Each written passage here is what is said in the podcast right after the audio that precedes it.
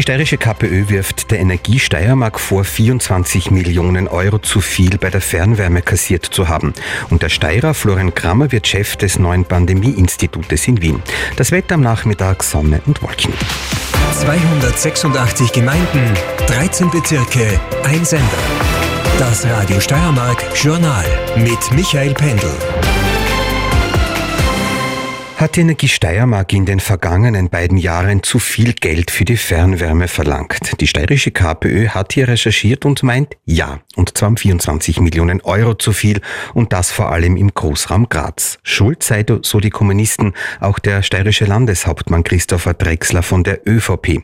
Das alles ist ein komplexes Thema. Christian Brattes hat versucht auszuleuchten, worum es eigentlich geht und was an den Vorwürfen dran ist. Der KPÖ-Landtagsabgeordnete Werner Murk hat Graz, Linz und Wels verglichen, wo bei der Fernwärme Preisregulierungen durch das Land gelten und dabei eines festgestellt, enorme Preissteigerungen in der Steiermark. Zugelassen, so die KPÖ durch Landeshauptmann Drexler von der ÖVP, während die Grünen in Oberösterreich das mit Hilfe des geltenden Preisgesetzes von 1992 verhindert hätten, so Murk. Und auf das hat sich der Oberösterreichische Landesrat gestützt und hat die Forderung 70 bis 100 Prozent plus wollten sie haben haben zurückgeschmissen und sie haben 8% Erhöhung bekommen. Und das bedeutet, dass man in Oberösterreich derzeit 7 Cent, in Linz ist es ein bisschen mehr, 8,6 Cent pro Kilowattstunde zahlt und in der Steiermark 15. Das Büro des Landeshauptmanns, der dazu morgen im Landtag eine Anfrage der KPÖ erhalten wird, kontert heute mit einem schriftlichen Statement. Die Preisbehörde hat im Jahr 2022 einen für die Steiermark volkswirtschaftlich gerechtfertigten Höchstpreis festgelegt. Darüber hinaus wurde sichergestellt, dass für den Fall, dass die Preise für Erdgas wieder auf das Durchschnittsniveau des Jahres 2021 fallen, der Abgabepreis zu senken ist. Dieses Durchschnittsniveau wurde noch nicht erreicht. Auch die Energie Steiermark hat auf den Vorwurf der KPÖ reagiert, dass das Unternehmen in den letzten zwei Jahren bei der Fernwärme um 24 Millionen Euro zu viel kassiert haben soll. Pressesprecher Urs Harnig rechnet vor, dass sich im Großraum Graz in den letzten Jahren sogar ein Minus von 15 Millionen Euro ergeben habe und auch der Preisvergleich mit Oberösterreich hinke. Denn dort kommt die Wärme zum überwiegenden Teil aus der Reststoffverwertung, aus der Müllverbrennung. Das in Graz auch umzusetzen. Das ist unser Ziel. Da gibt es viele Projekte. Eines davon ist eine Müllverbrennung in Graz-Buntigam und das würde insgesamt die Bezugspreise deutlich nach unten drücken. Das fordert die KPÖ auch schon ohne Müllverbrennungsanlage und zwar für diesen Herbst. Man könne sich Preissenkungen bei der Fernwärme um bis zur Hälfte vorstellen. Die Energie Steiermark spricht hier von Utopie, geht aber von einem leichten Ruck nach unten aus.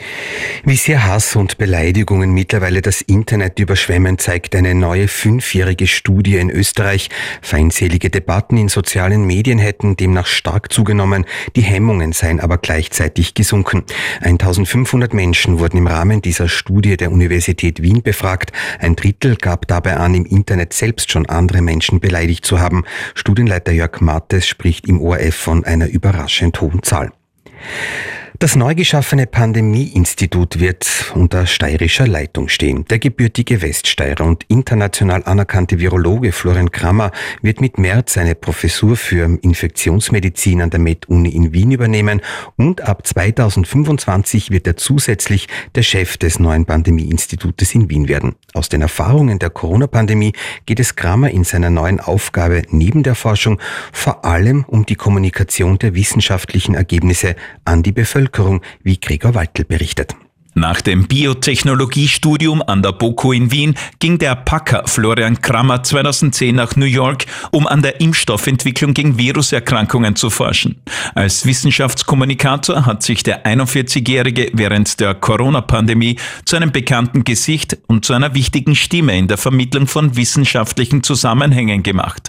Aus der Corona-Pandemie zieht er wichtige Schlüsse. Einerseits, man wird von Viren überrascht, vor allem wenn man nicht weiß, was zirkuliert und da geht es gerade um die Schnittstelle zwischen Tier und Mensch. Und andererseits haben wir gelernt, dass es recht schwierig ist, Dinge zu kommunizieren an die Bevölkerung, an die Politik. Wissenschaftler tun sich damit schwer. Genau da setzt das neu geschaffene Pandemieinstitut der Ludwig-Boltzmann-Gesellschaft in Wien an.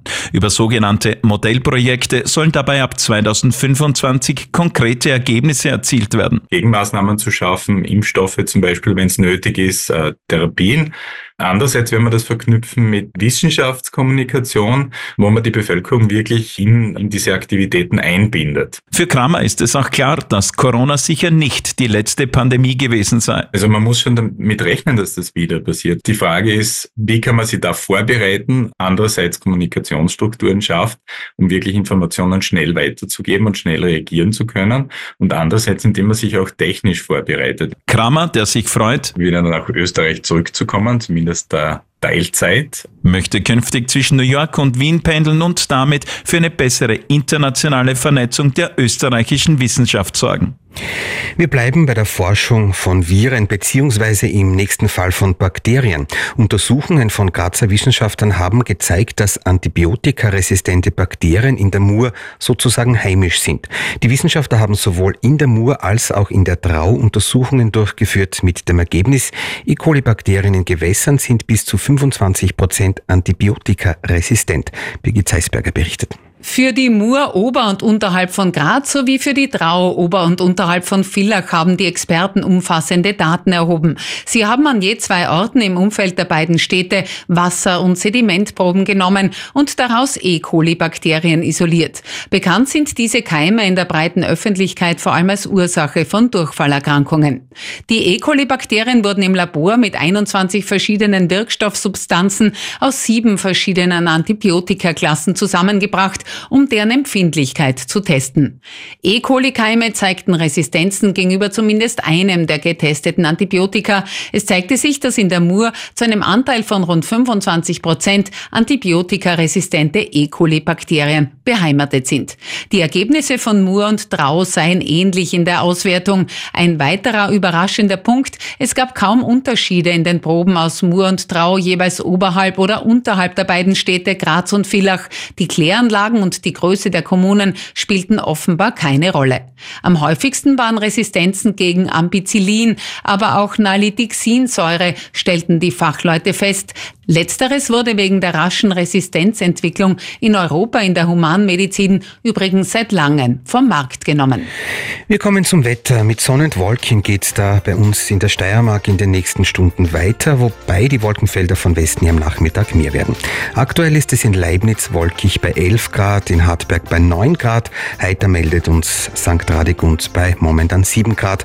Die Nachmittagswerte mild bei bis zu 15 Grad. Morgen Dienstag ähnliche Temperaturen, aber deutlich weniger Sonne, von den Schladminger Tauern bis zu den Nockbergen schon am Vormittag auch etwas Regen. Später sind überall in der Steiermark vereinzelt kurze Schauer möglich. Auf den Bergen weht morgen lebhafter föhniger Südwind.